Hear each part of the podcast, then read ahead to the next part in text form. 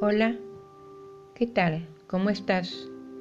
Nuevamente soy yo, Lilia Eugenia Larios Aguilar, escritora mexicana, autora del libro Cómo perdoné a un violador.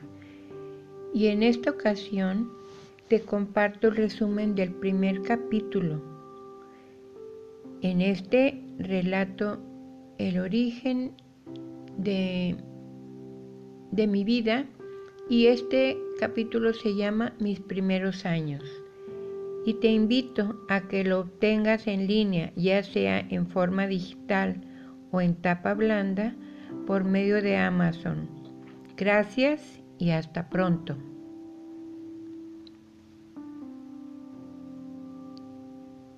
En este capítulo relato mi origen y te cuento de mi hermosa familia, mi madre, mi amado hermano Benjamín y mi padre,